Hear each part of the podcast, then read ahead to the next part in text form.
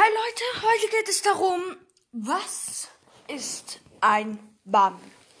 Ein Bann ist ziemlich erklärt. Ihr könnt auf die Website nicht drauf. Ihr seid theoretisch ausgeschlossen und das heißt, ihr könnt da nicht rein und eben bannen. Also, habe ich schon mal einen Bann gehabt? Ja. Und der gilt bis heute noch. Es ist von Hypixel habe ich heute herausgefunden, dass es ein Permaband Bann ist. Ein Permaban ist so, er kommt da nie wieder rein. Nie. Da gibt's ganz viele verschiedene Bann, zum Beispiel Permaban wie, also, oder ein Tage Bann, zwei Tage Bann, drei Tage Bann, vier Wochen Bann, zehn Tage Bann oder eben ein Jahrbann oder wie ein Permaban. In ein Permaban, ihr kommt nie mehr rein. Also, ja.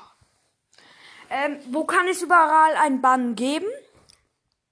Praktisch alle Webseiten.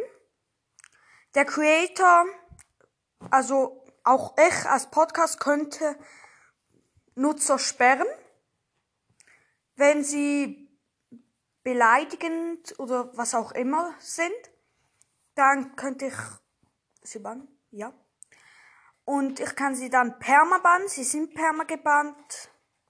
Habe halt noch nie ausprobiert, weil ich habe eine sehr nette Community. Fällt mir gerade auf. Ja. Also, gerade.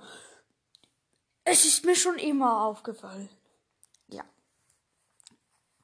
Und Server Minecraft habe ich jetzt erlebt. Ich bin von den anderen nie gebannt worden, aber jetzt in Hypixel.